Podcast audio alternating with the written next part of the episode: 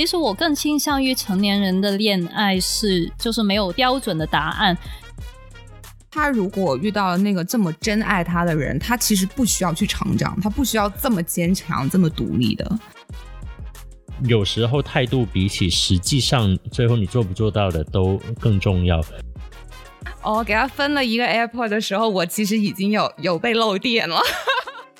这世界上不是所有的好都得你沾得到的嘛？但是当你有一个更好的对待自己和你身边的人的一种态度的话，其实不只有你自己开心是开心的。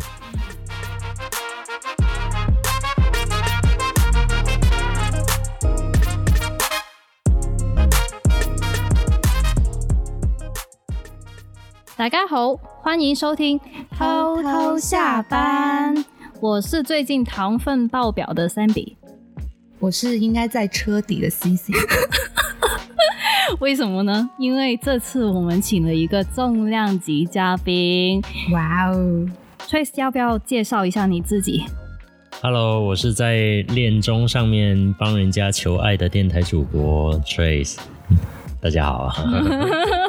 为什么不提一下你的节目？因为其实 Trace 是我们的编外技术人员，同时他也是我们有台呃超级大玩家的主播。对，不只是超级大玩家，还有一档叫做大浪淘胶的一个听黑胶的节目。好，就希望如果能听到我们节目的朋友，也去关注一下吧。如果你在上海的话，还有一个是周末在电台可以听到的节目，也就是那个恋中上面听到的节目，是真的在上海，在空气当中坐车的时候可以让司机打开的。哇，这广告有点多。啊 对，有点有点太硬了。好，我们回归。我我们回归主题吧。其实大家点进来的时候，应该也会发现，其实我们这期是聊一个比最近特别热门的恋爱综艺，叫《半熟恋人》。第一时间就被那个安利了，好吗？按按头安利。哎，其实《半熟恋人》是一个聚焦在三十岁以上的恋爱观察类综艺。其实这种综艺节目呢。呃，之前的模式是还有那个腾讯系的心动的信号，还有韩版的 Hot Signal 之类的。不过这次聚焦在三十岁以上这个年龄跨度的，也是第一次。我这个年龄跨度的。差不多，差不多。其实我们在这个综艺播之前已经有知道了，因为 Trace 的朋友顺顺，因为 Trace 的朋友顺顺已经他在节目的里面有打给 Trace 说一个场外的求救嘛。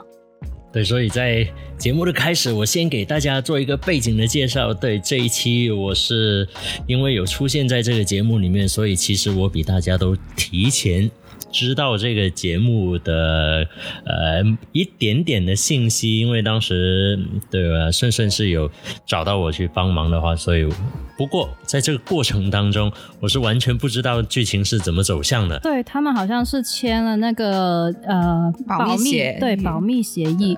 我也只是知道他希望我帮他做的事情，我连女主角是谁或者女嘉宾是谁我也不知道，具体有哪个人，他们发生了什么故事，在当时我也是不知道的。嗯，好，那这期节目我们就聊一下这个综艺吧。呃，这期节目我会分成两个部分吧。首先是第一部分，就是基于节目本身，就是我们先不讨论他们的一些场外信息，我们就基于节目本身去看一下他们的一些表现，还有节目的一些惊喜。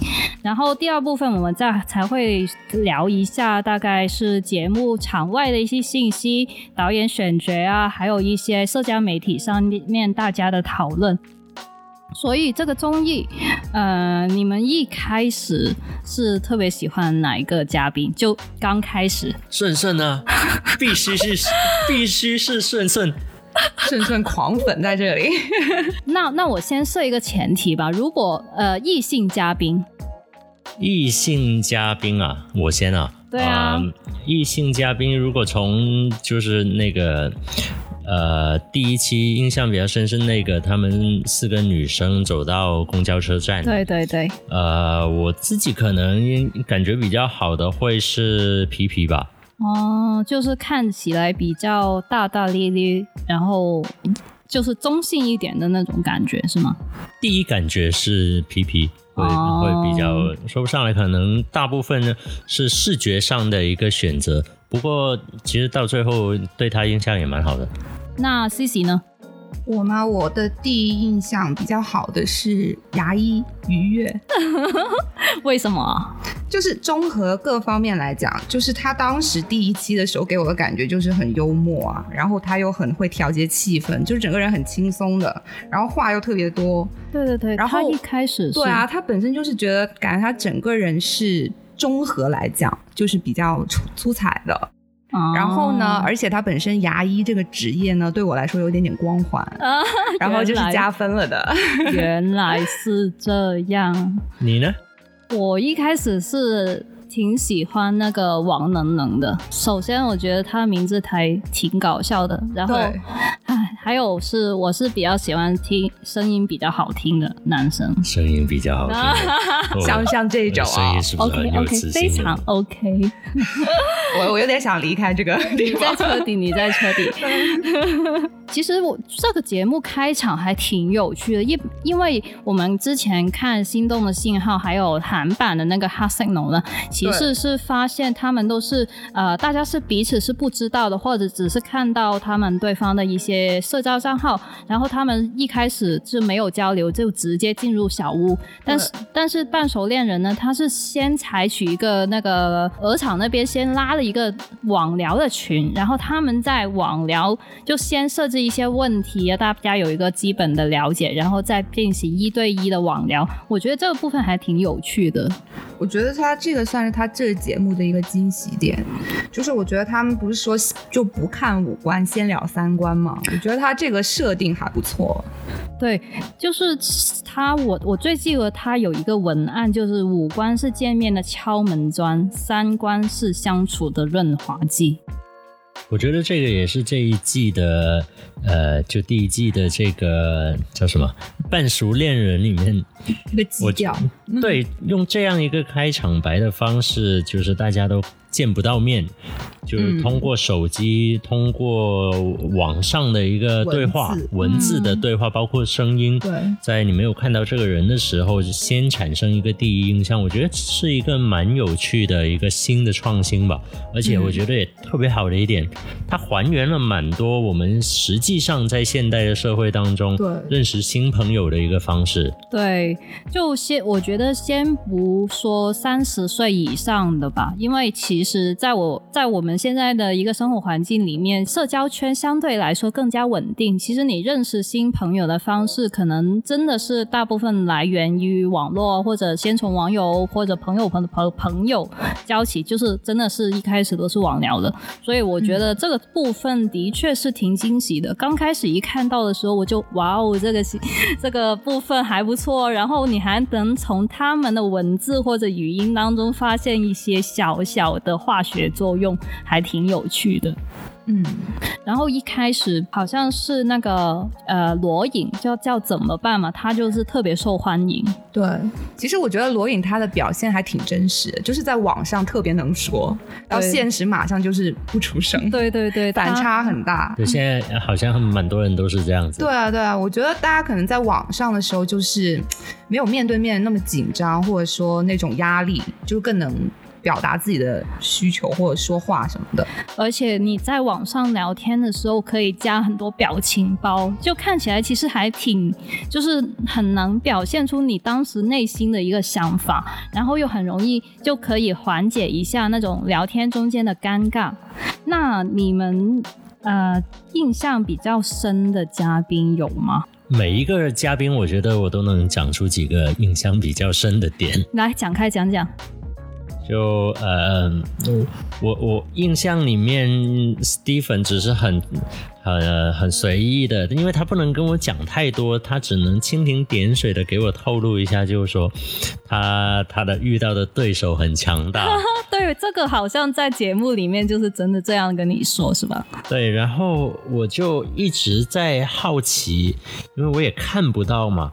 那在节目播出之前，我其实一直都很好奇，因为 Stephen 在在我们在上海的那个朋友圈里面，在他这个年纪，他这样的工作外貌都是哎都非常不错的，我们还把他叫钻石王王老五呢。对，就条件真的是蛮好的，嗯而且人也蛮帅，穿衣服也好看。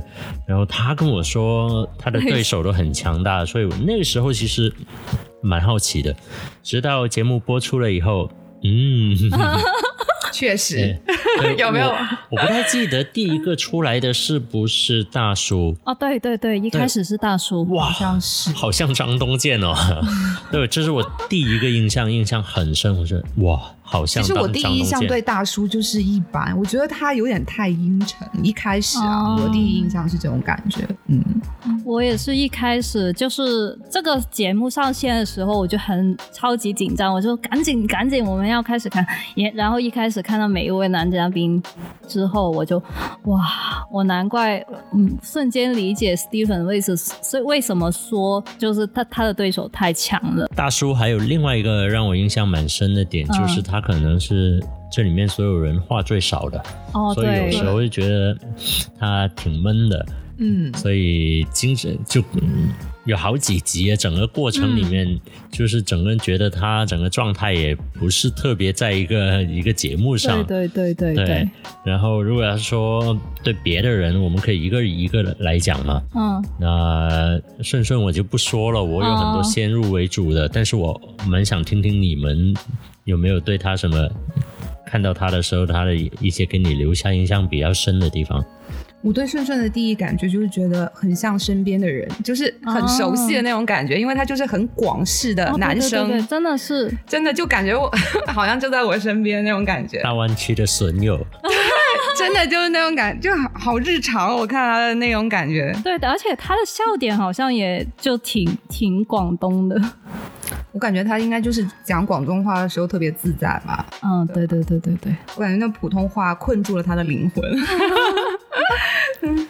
哎，还有一个发现，我是觉得，呃，不知道是不是节目组特意安排啊，就是在呃这些男女嘉宾中呢，他们的职业有一些是差不多的，像顺顺就跟罗颖其实是差不多的职业嘛，就在呃都是金融相关的行业嘛。你们觉得这个呃节目组在选嘉宾的时候，有没有有可能是刻意有一些 CP，他们在官方选的时候会有点相似呢？当然有啊！来来来，爆料一下，以下内容纯属我个人的推测，对免责不负。责任，不负责任。对，只是一个很非常非常天真的猜测啊，所以不要当真。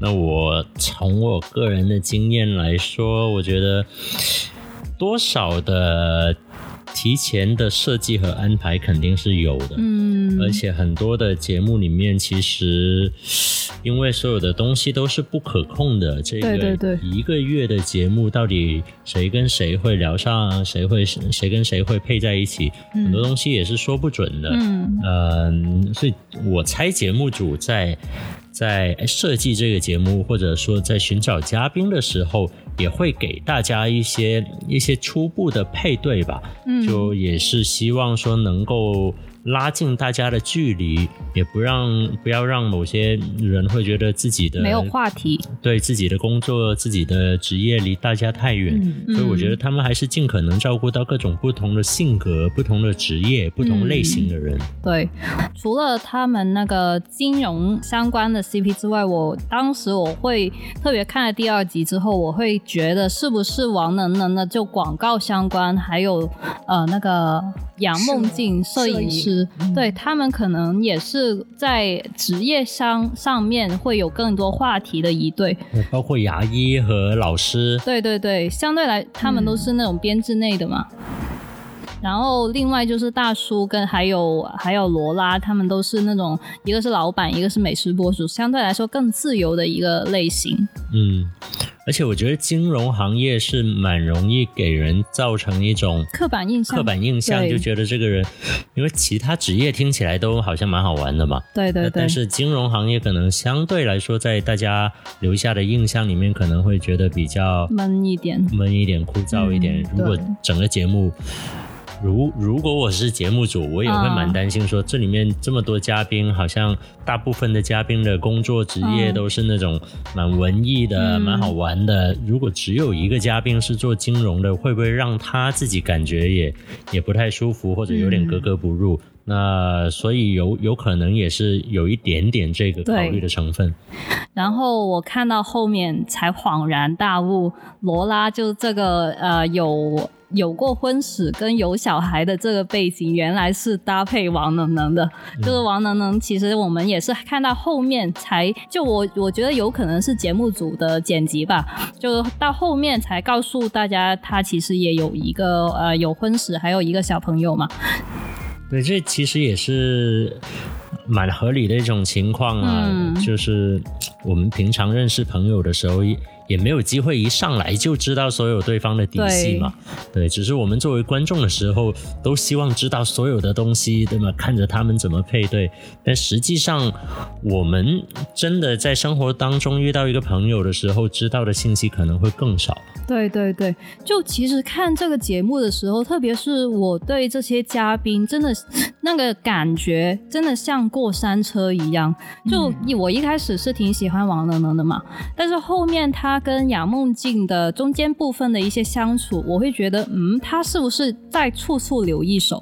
就我特别记得他中间他们有玩那个游戏，然后好像有一个问题就是说拍一下拍喜欢的人的头或者之类的，然后他当时的一个行为是比较尴尬的嘛，他就不知道怎么拍，拍还是不拍，然后反正他就说没有，朋友没有回应这个行为，所以我就那时候我会觉得，嗯，他好像在留一手，哎。这样子，但那个游戏当时是好像才认识第二天还是什么时候弄的，所以我觉得他可能。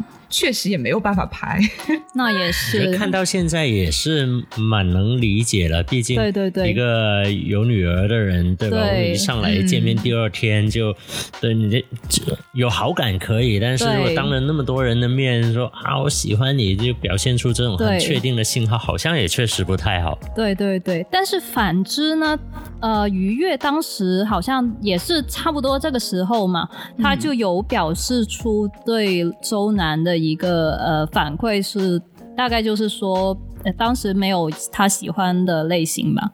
哦，对他就是说，在场的人有没有你喜欢的人吗？对，然后他就说没有，对，暂时没有这样子。的，这这个是看的有点让人揪心了。对对对，其实不过他给出的理由也是说才刚刚认识，他确实没有办法做这个决定。当然，他这个理由用了一整整个节目啊。啊，对对对对，我觉得一些场外的信息我们就留到对这个就是往后面一点点继续聊。呃，然后延续这个周南的这个话题吧。其实我觉得周南当给我感觉是一个比较令人心痛跟遗憾的一个心疼。哎，对，心疼的一个状态吧。不知道，嗯，大家对周南的感觉是怎么样呢？感觉像我们后面看到他有说他之前的那一段感情啊，他就是一个被照顾，然后被无微不至疼爱的一个女生，所以大概可以理解到他，嗯，他不能说他没有他的魅力，但是可能在那一群男嘉宾这么短时间内，确实没有被他吸引到。对，看完整个节目，我觉得，呃，像周南这样的女生。当然，从我的角度哈，我觉得就像 C C 刚刚说，她是一个被保护的很好的一朵小花。嗯。那呃，当然很多人会说，你经过更多的历练，你会变得更好什么样的？但是我觉得，嗯，没有一朵小花一定要经过什么样的历练。如果他遇到一个适合他的人，他会非常的幸福。其实等于说，他如果遇到那个这么真爱他的人，他其实不需要去成长，他不需要这么坚强、这么独立的，因为有人会保护他。然后他可能在节目里，他也想要找到这样的人，但很明显，其实那几个男生也没有符合他条件的。对对 对。而且我觉得我印象很深，我印象很深是是那个童谣，童谣对。我印象很深是童瑶跟他聊天的那一段，对对对，就他自己也坦白了说，嗯，呃，其实当时，比方说雨辰来了，他选雨辰，其实可能更多的选择背后的原因，也不是出于自己说，呃，因为很喜欢，觉得这个人真的很嗯他是觉得自己不孤单了。对他有一种就是，呃呃，我该选一个人，我好像在这个节目里面有点孤单。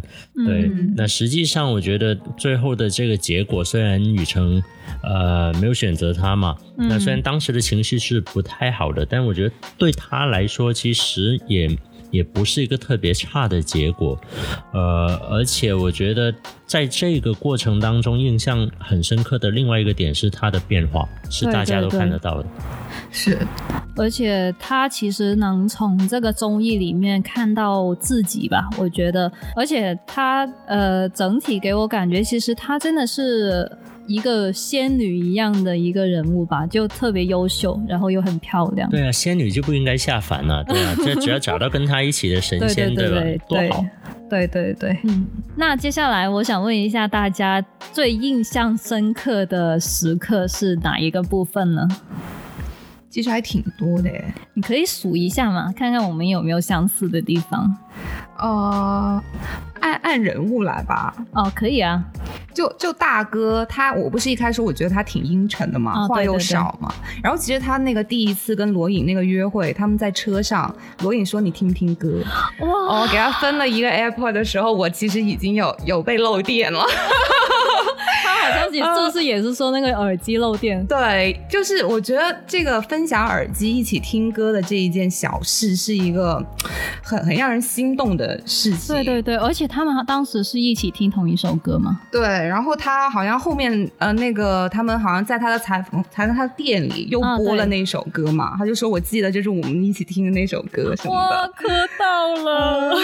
然后那个是第一个点，然后呢后面呃哦对，还有那个大哥无时无刻那个宠溺的眼神。对对有没有留，意到？就是他看他真的是感觉要把他看穿，你知道吗？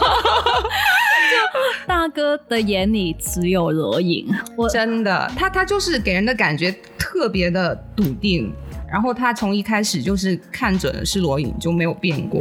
哎，我想补充的一点就是，嗯后面第五个女嘉宾童瑶来的时候，她不是也有一个网聊的呃一个阶段嘛？嗯然后她就是分别跟几个男嘉宾都有聊天，然后跟大哥聊的时候，好像我忘了他们在说什么话题。就你平常喜欢什么啊？说 Tango 还有什么，哦然后就晚安，对对对拜拜。对，然后大哥就直接回了一句晚安，然后童瑶那时候就超抓抓狂了。但是我就我们从观众的角度看，就觉得哇天呐，超甜，他有裸影就可以了。你要说到大哥，我嗯我其实还有一个印象非常深刻的一个记忆，就是他去舞狮的那个。对对对，那那个好是好像是很多人的那个很深刻的一个印象。他把那个舞拿狮下来的时候头盔拿下来的时候，是他整一季里面整个人最闪就在光的。发光，你知道哇，吗？那时候真的太帅了。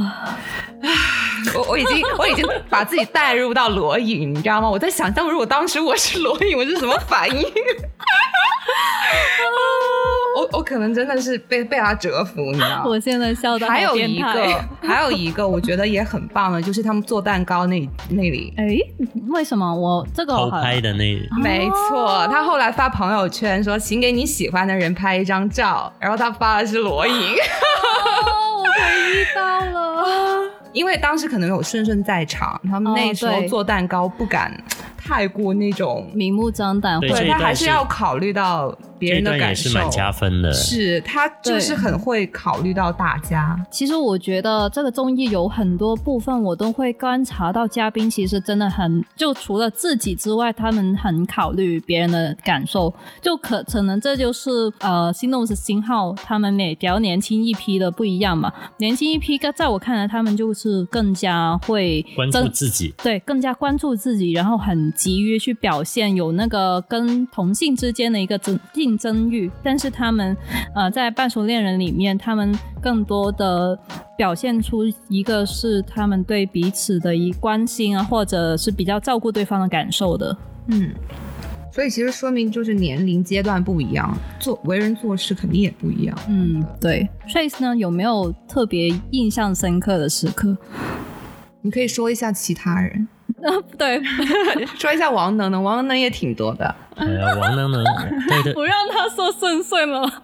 对，我不说顺顺了，我说那个放后面一点点吧。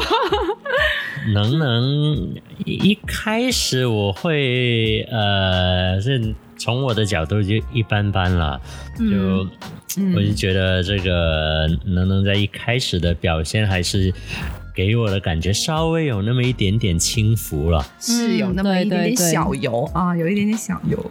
对，但是接下来的时间里面。包括是，其实刚开始他呃对皮皮整个态度的转变，确实也看得蛮难受的，就蛮蛮揪心的。但是随着他后面对罗拉的一步一步的加大投入，嗯，就确实对他的改观是越来越多，对他的印象也在慢慢变好。而且他整一季的高光时刻，就是我、我家人、我朋友，包括我自己都不介意，哇，完美了，绝了！对，记得特别深刻，就是其实罗拉是分别先跟愉悦说了这个婚史，还有有小孩这件事嘛。其实当时愉悦给我的那个回答，我觉得也挺好的，就是好像是他说他挺喜欢小孩的嘛。对对对的。但是你回想起来，对，把他们两个对比在一起，就是听完王能能说的以后，你会觉得。那个愉悦稍微是弱一点，有一点敷衍整个状态。但但是按他们的自身的条件跟立场来讲，我觉得愉悦这个表达也是没有问题了。对，因为毕竟王能能他自己也有一个女儿啊。对，然后。而且他说实话，我其实当时比较赞同赞同那个王黄子文，哎，是这话王子文吗？啊，对对对，王王子文他讲的那个话，就是说他觉得王能能讲的有点太快了，就太笃定了，他等于说过分肯定这件事情了。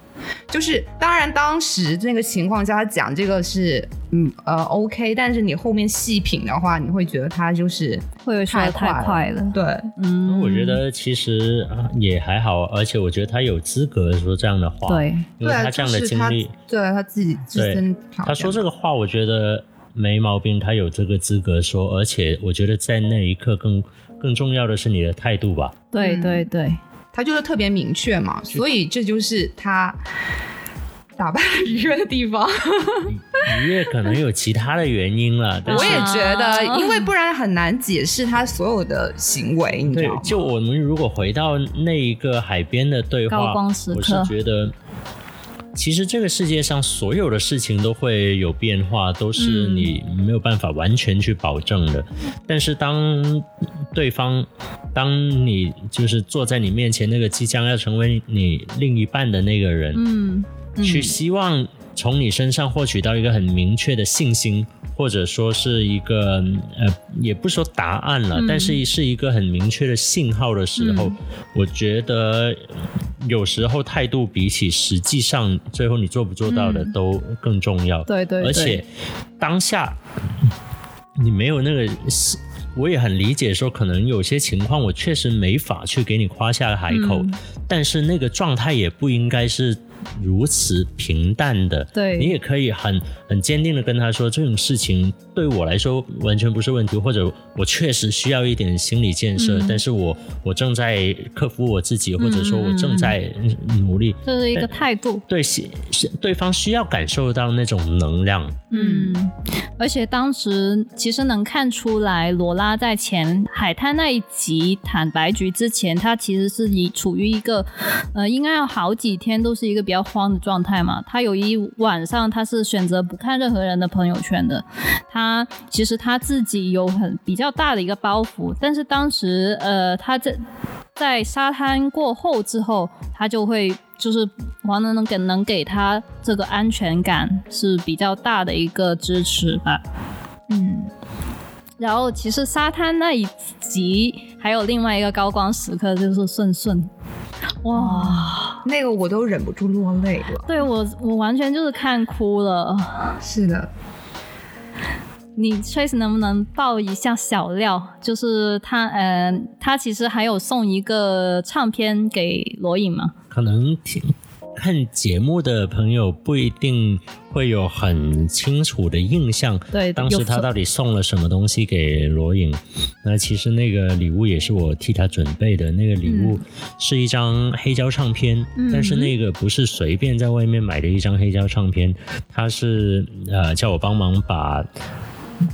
他跟罗颖不是一起去了录音房去唱歌嘛？唱了一首分分分分钟 需需需要你，我我 对不起，分分钟需要你。好的，对，一说普通话就不太溜了。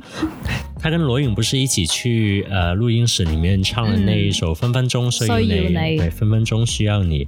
然后那张黑胶唱片其其实是用他们那一天晚上录的。那一首歌的文件去刻录成的独一无二的，嗯，只属于他们俩的一张唱片，送给了他。当然，当我们看整个那集的时候。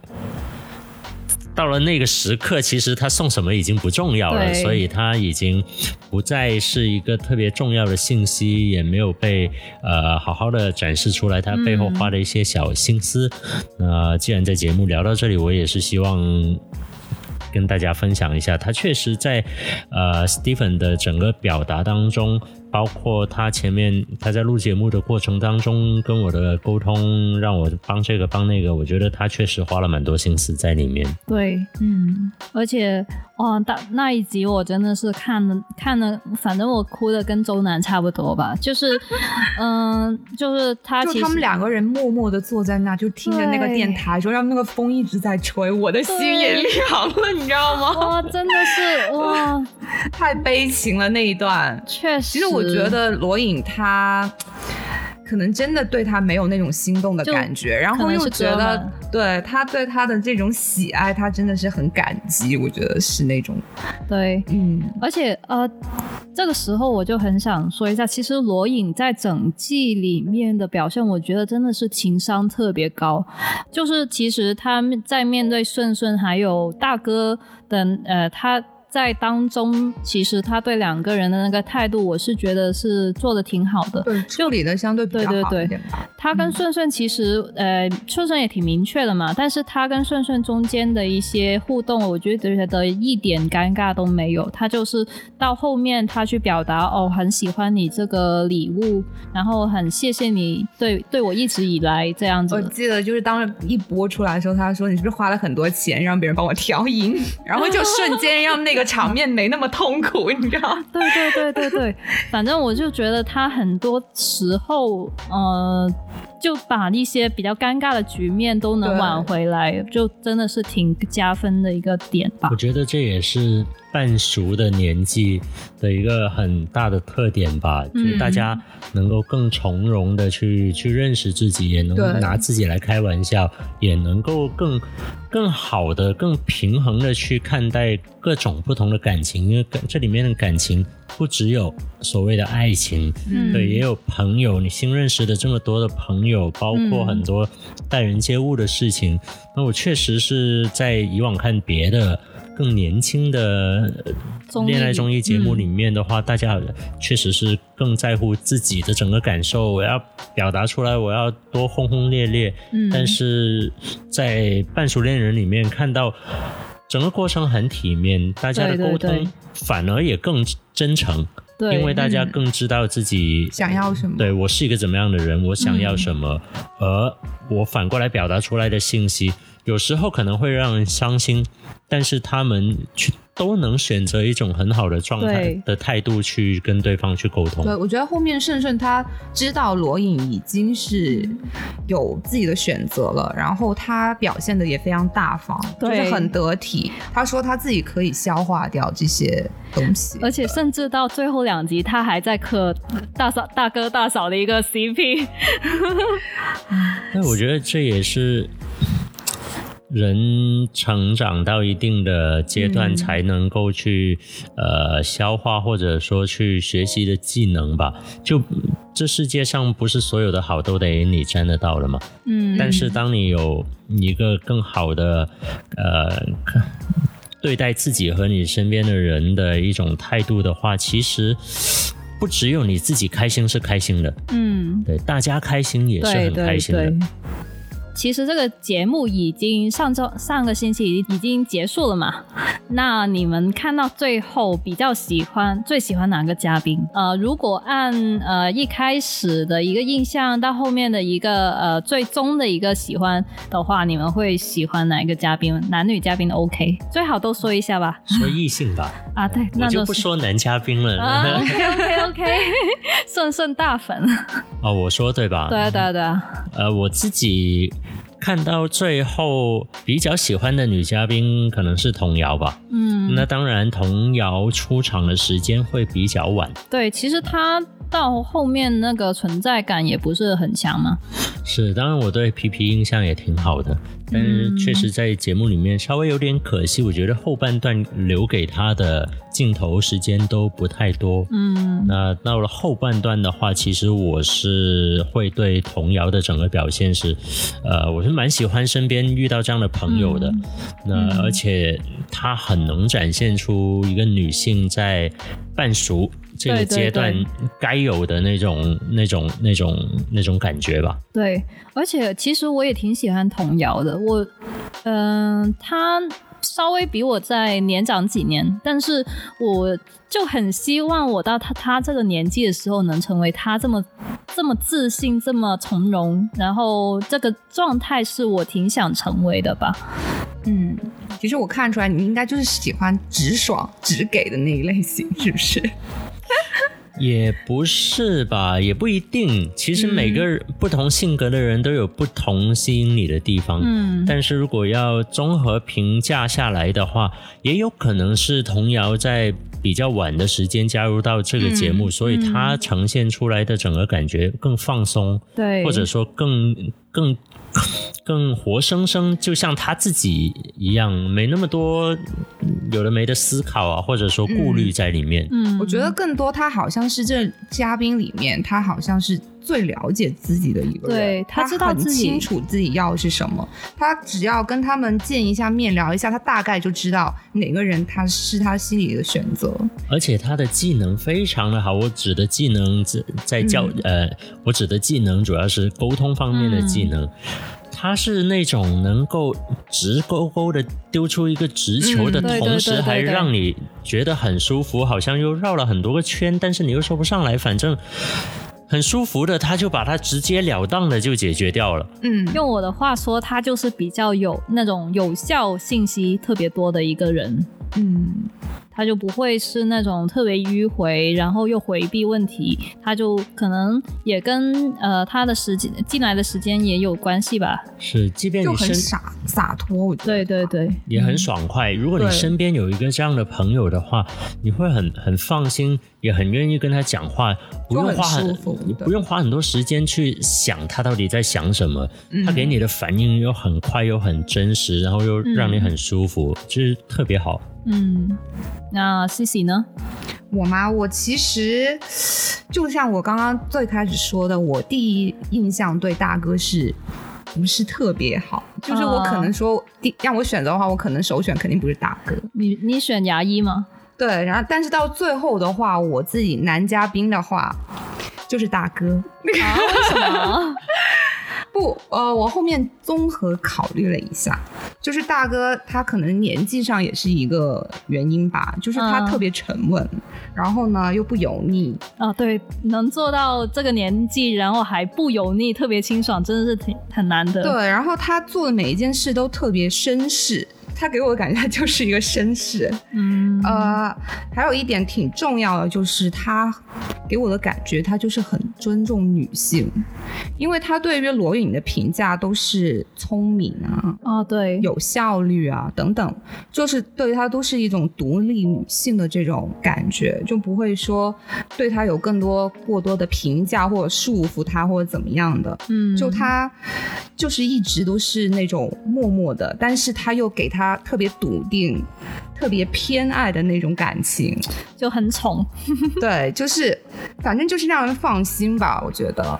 然后我可能第二后面第二喜欢一点的就是王能了，因为就光凭他节目里面的表现的话，我觉得他对罗拉的那种行动派啊，嗯，也是很让我欣赏的。对，就是很敢，像他说就给他擦鞋底，直接用手抹。都不用想的。然后呢，带他去滑雪那里，我觉得他也是一个很有耐心的人。对对对，就各方面吧，我觉得这两个是稍微我比较欣赏一点的。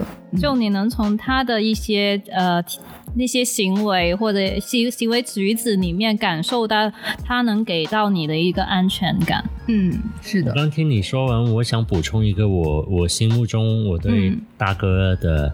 一个一个优点的的记忆吧，嗯，那我觉得到他这个年纪，有一点很难做得到的，就是在你认识的时间越长，起码是我们通过电视机前面的屏幕看到他，了解他的信息越来越多，越来越知道他是一个怎么样的人的时候，这个人给你的感觉越来越简单。对，真的是这个就真的很难。是我对大哥的感觉就是那种特别纯粹，然后他他说话又不会说特别呃搞气氛，他可能相对来说比较内向，话少的一个对对内敛的一个人吧。但是他就真的很真实。但你没觉得他虽然很内敛，但是他要表达跟罗颖的那种喜欢，他真的是毫不犹豫，就是讲那种情话，眼睛都不眨。就说什么每天早上起来就要先看看你在哪啊，然后就说我只看你的朋友圈呐，然后又是就各种他这种表达他倒是很直球，就反正就是我喜欢的东西我就直接告诉你，其他东西我都不关心。是的，他他对于其他女性，他就其他几个女嘉宾，他也会有关心，就有一些讲话，但是他绝对不会是跟罗颖的这一种，这种就是一种偏爱。我觉得这种就现在挺难得的。磕到了，磕到了。嗯，你呢？那我再说一下，我发现其实我们都没有聊到一个这个节目的话题人物罗拉。其实我还挺喜欢罗拉的，就是我不管他在场内场就场外的信息怎么样吧，但是其实他在节目里面给我感觉，一开始，特别是一开始，我觉得好像看到我自己。他在一开始的时候就是表现的那种在呃陌生的场景特别。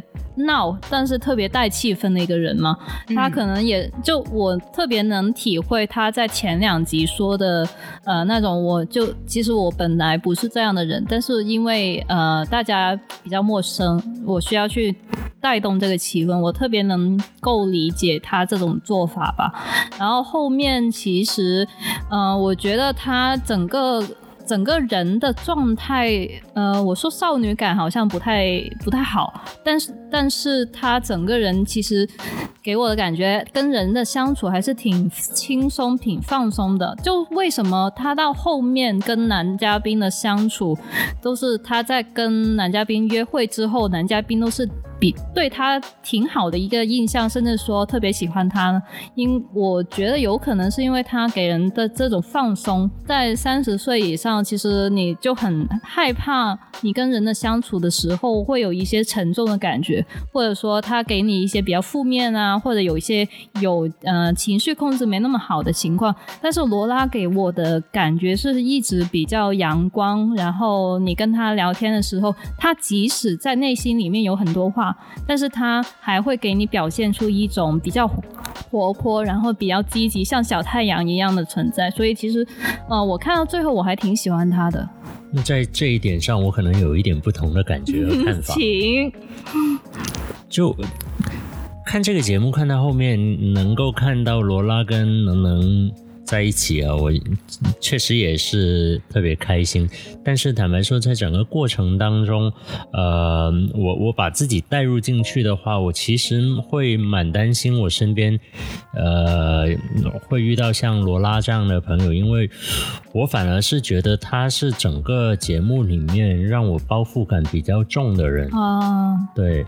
那包括他之前的经历，有时候我不知道你们有没有听过一首歌，是五月天还是好像是五月天的，像什么保护色，像哦，什么笑是你的保护色之类的那种，我我好像听过，但是我也想不起来叫什么。对，有一点那种感觉，罗拉给到我，就是当然你身边有一个朋友给你嘻嘻哈哈。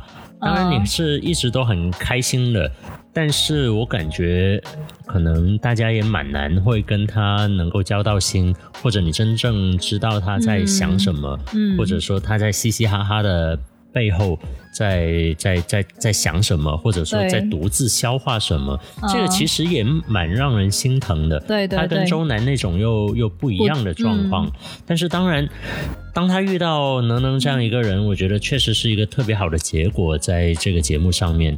那但是我还是觉得，如果与呃从嘉宾的一个横向对比吧，嗯那他的整个背景跟呃跟跟童谣有一点相似，对，都是有过婚姻，呃，有小朋友有小朋友的。但是相对而言，我会更更欣赏像童谣这样子，嗯然后我也是觉得这样给我的感觉会会更放松。其实很多东西，当你自己没有把它当做一个很很大的包袱的时候，嗯你把它很真诚的敞开你自己。未必大家都会觉得它一定是个问题，嗯。嗯，那聊完聊完男女嘉宾，我呃，大家觉得这个节目跟之前年轻版的《心动的信号》有什么不同吗？除了年纪大的这一点，说实话，我觉得这个节目啊做的嗯稍微有点粗糙啊。啊，可能第一季拉不到赞助。啊，这真的有点草率，特别是嗯表白那个场景，我我真真的是，应该像那个心动的信号一样，让他们跑跑整个海边那样飞奔过去才行。吧对，就我可能也是疫情的原因了，他们就是找了一些山山旮旯的地方啊，就是大家嗯只能在那个地方。但是我觉得整体上是因为从你看到可能第第第五集吧，嗯你就觉得这个东西应该要结束了吧？就是你已经知道所有的东西，我感觉就是悬念真的是没有，对，甚至他连大结局还有两集。我想说，有这个必要吗？我想说，其实我们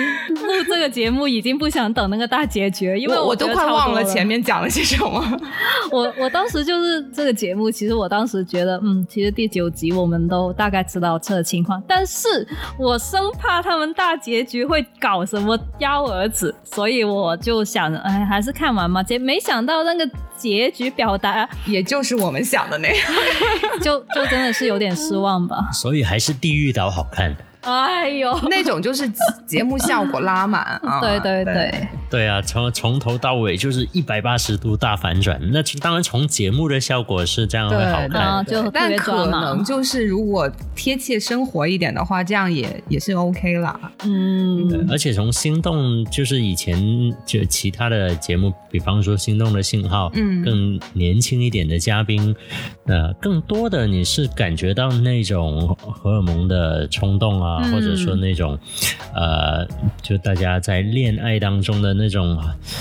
很年轻的很状态，当然那个也是特别有活力的一种感觉，但是这个嗯会特别可能在我现在这个阶段来看呢，它不一定那么轰轰烈烈，啊，但是更像身边大家的整个状态和能给到大家嗯更多的具体的到生活当中的一些启示吧。嗯，对。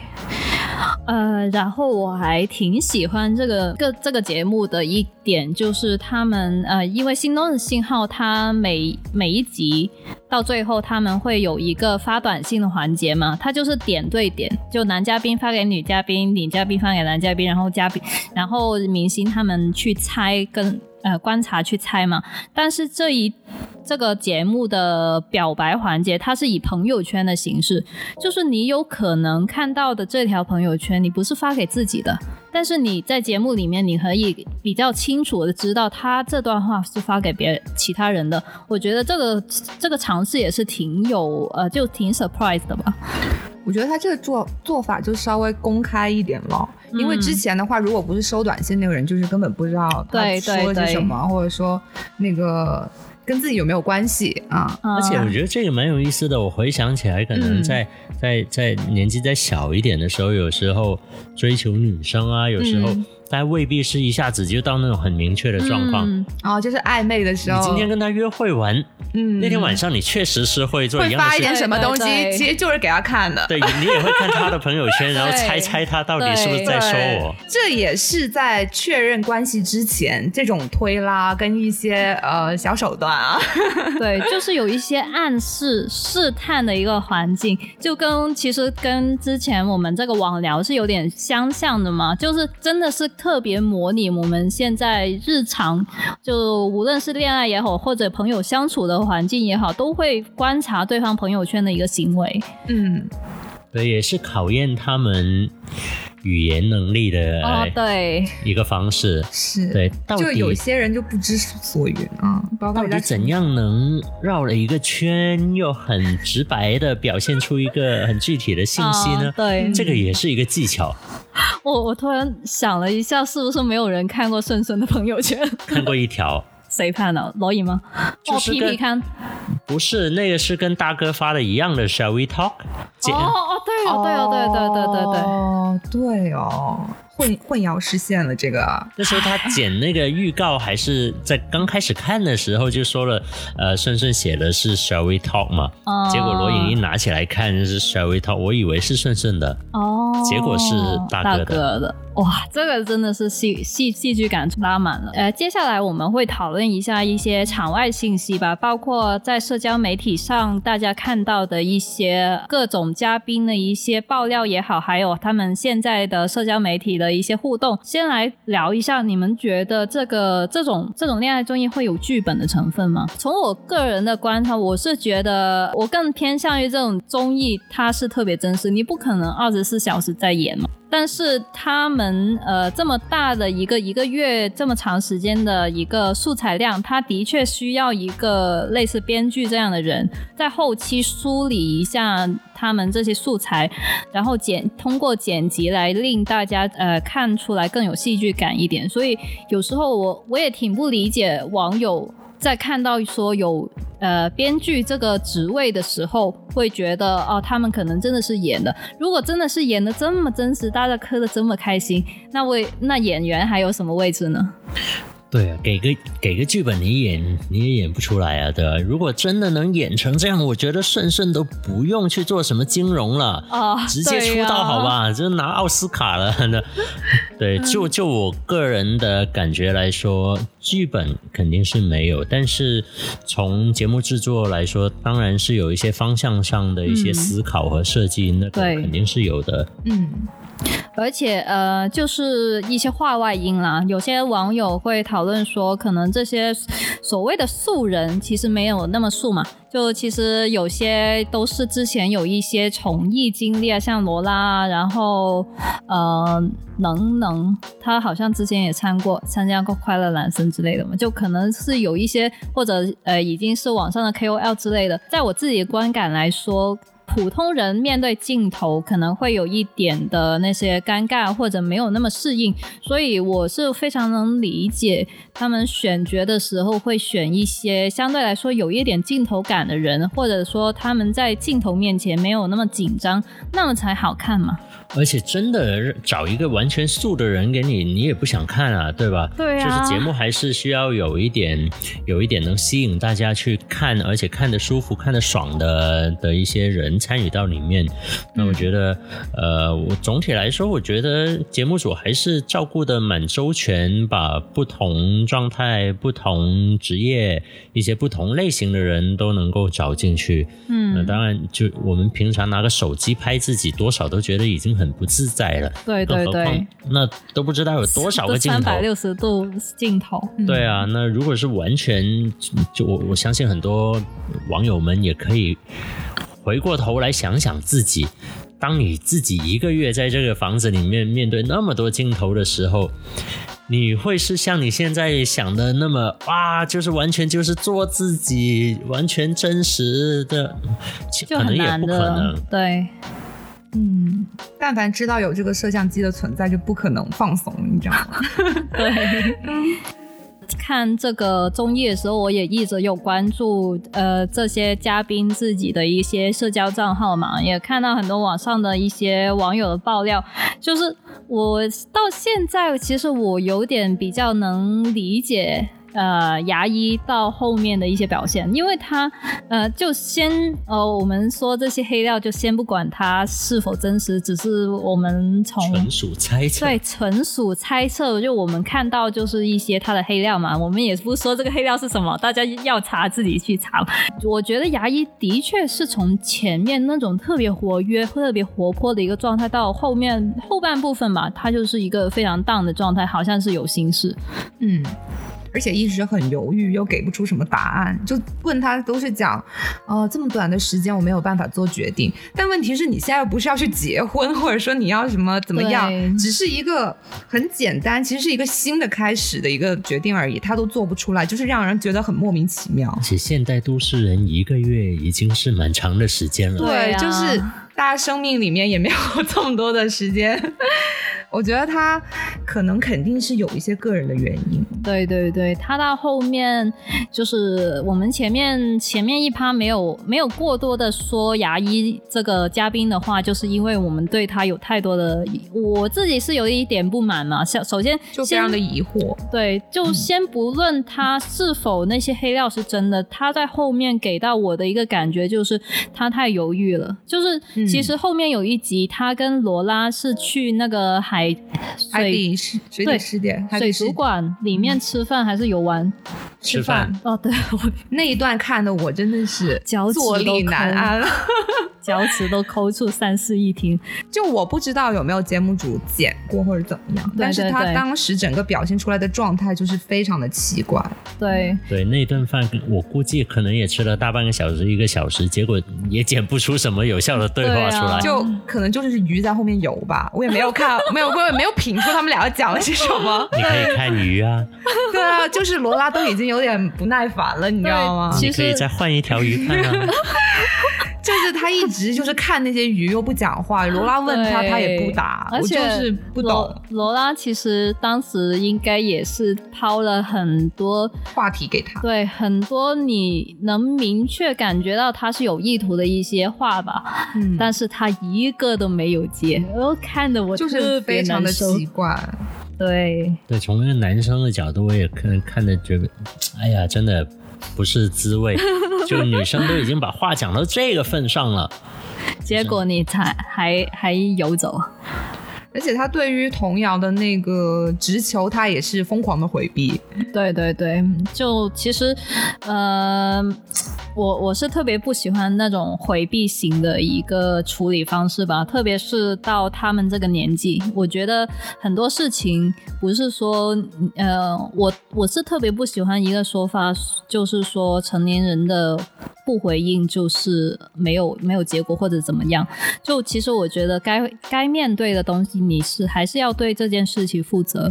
所以，嗯，牙医这些黑料，我觉得是真的是有点对应他在节目里面的面的行为吧。就反观能能，刚开始就我记得皮皮第一次去找他正面去聊，对，嗯，第一次他的选择也是比较回避的那种状态。那当然，呃，我从一个从一个观众的角度，我还是觉得啊，你怎么不说？你怎么怎么怎么能这样对他，对吧？但是完全能够理解，作为一个成年人，有时候你也不希望说每一次都是那么把话说的太满，把话说完。但是当当能能知道自己没有办法去回避这个问题，我得直面这个问题的时候，他也是很真诚的表达了他的想法。对，那我觉得这也是一个很好的对比了。那在在起码在这一点上面，在这个直面沟通的这个环节上面，我觉得能能还是做的不错的。嗯嗯。诶，那我们来聊一下皮皮吧。其实他就是他在一开始给我们的感觉，还有他他到最后，甚至他的社交媒体的一些状态，我觉得还反差还是有点大的。你们对皮皮现在感觉是怎么样？就其实我觉得他到后面，即使知道王能能是喜欢罗拉，但是也经呃就是做了一些事情吧，就是有有一些自己的最后的呃表白也好，然后有一些自己的行行动也好，我其实在我的角度看他是没什么问题的。我觉得挺好的。对，嗯，我感觉他挺忠于自己的。对，就像如果是我，就是我知道对方已经是有喜欢的人，像我按道理我肯定不会在最后去表一个白。哦，但是他觉得应该给自己一个交代，他还是决定去做这件事情。我觉得她还是一个很勇敢的女生。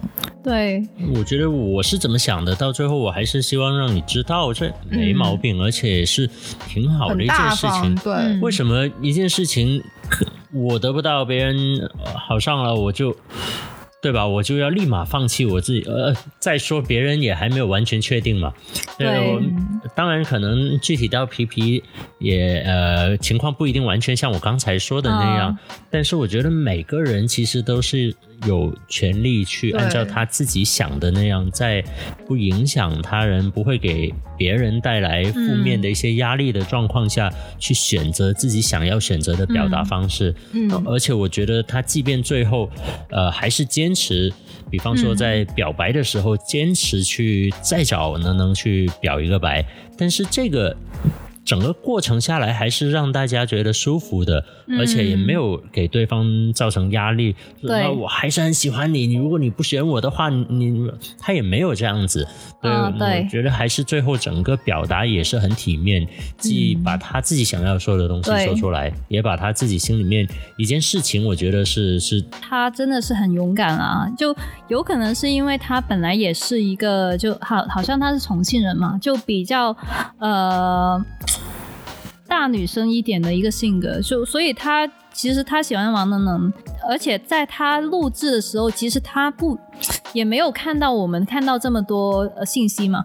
就我们从观众的角度来看，我们其实是一种上帝视角，但是他可能在当局者的时候没有知道那么多他跟罗拉之间的信息的时候，他去做这些自我的表达，我觉得完全。其实其实是挺好、挺勇敢的一个行为吧，而且，嗯，而且我觉得里面我有一点想夸他的是。我能够想象，就像你刚才说的，在整个节目当中有很多的信息，可能他是不知道的。比方说，能能跟罗拉具体聊了什么？嗯，呃，他交代了自己的一个家庭的状况，可能皮皮我估计当时也不一定知道的。但是他知道的是，这个人突然间对你冷淡了，嗯，然后跟别人越来越亲密了，嗯，越越来越亲近了。如果换作是你，对吧？你还能够。像皮皮一样这么，呃，一直忠于自己的想法，勇敢的去表达的同时，又没有在大家的面前表现出一种很忧伤，甚至是愤怒，或者说我要拆散他们，我要争取我自己。我其实是蛮欣赏这种特别特别体面的一种呃表达喜欢的状态吧。嗯，其实也是呃那个情绪管理的一部分吧。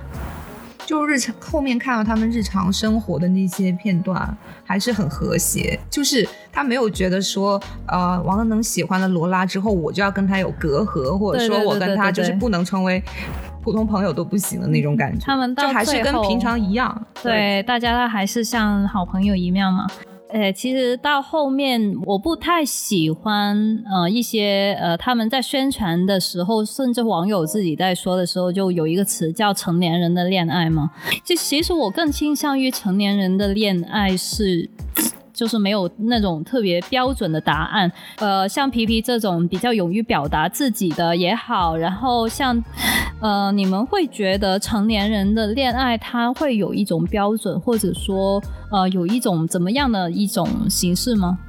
首先，我特别不喜欢这个“成年人的恋爱”这个词，怎么了？心心动的恋人里，心动的信号里面谁没有成年，对吧？大大家都成年了，对，只是大家成年了，具体在一个人人生的经历、人生的阶段稍微有点不一样。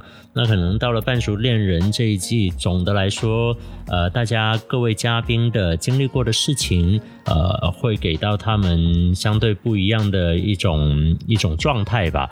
但是我不觉得这是成年人的问题啊。既然说到成年人，我觉得大家都首先应该像一个成年人嘛，了解自己，学会跟你周围的环境好好相处，就是一个成年人一直应该不停学习的一个过程。那如果要跟以往更年轻的一些节目相比，或者说如果不说节目，只是说人本身先天赋予你的经历更多了。你不应该视而不见，也不应该把它浪费掉。对，当然可能在更年轻的时候，二十岁到三十岁的阶段，更多年轻时候独有的那种很珍贵的纯真等等的一些很可贵的东西在。那每个人在不同的年纪都应该认识到那个年纪的自己，去去怎么说，去珍惜那个最好的时间，发挥出那个阶段你自己最好的魅力吧。嗯。嗯，而且我觉得，呃，有过年轻时候那些经历之后呢，你就会得出很多自己的一些经验，然后你就会更加明确自己想要什么。所以我觉得，稍微年长一点，应该就是更加直接，因为你的目标开始明确了。然后你，当然，我觉得做出选择的话，也会更加的谨慎。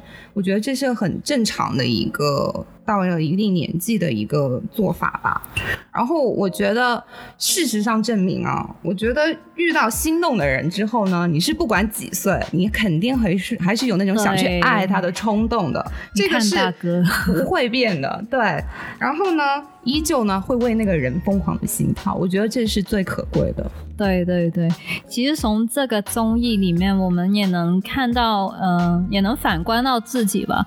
就是相对于心动的信号，那种二十来岁、二十出头那种特别冲动、特别青涩的一个呃爱恋爱观察来说，我觉得这个半熟恋人，除了我们在磕 CP 呃磕糖的时。之外呢，我们还能相看到了很多对人接物的不一样的多样性吧。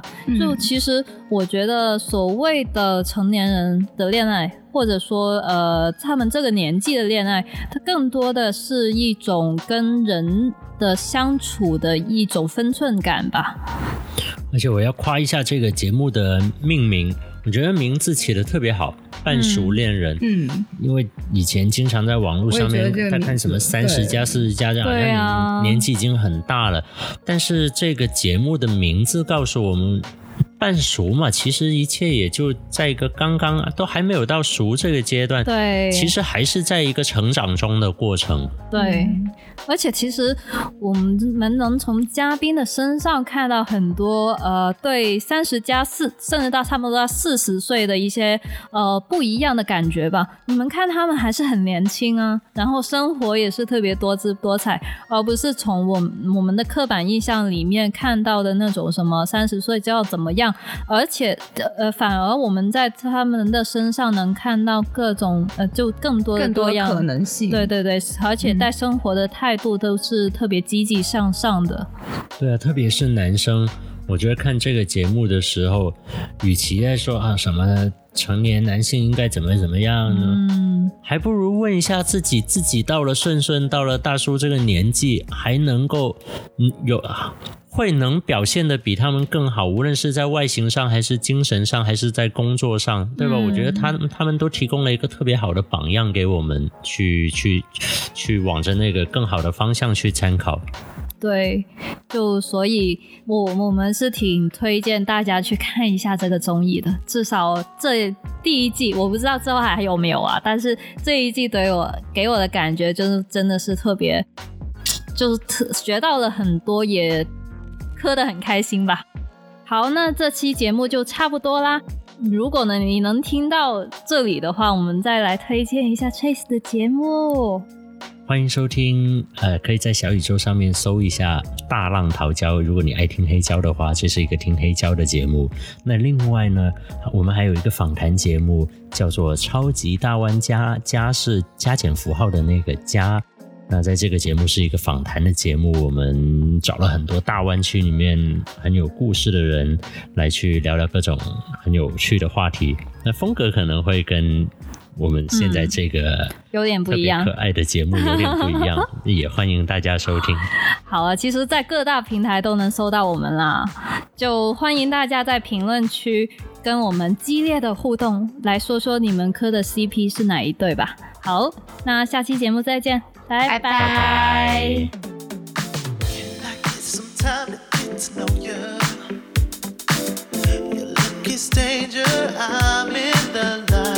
I'm not afraid to choose. I got a taste for you. Don't mind if I do.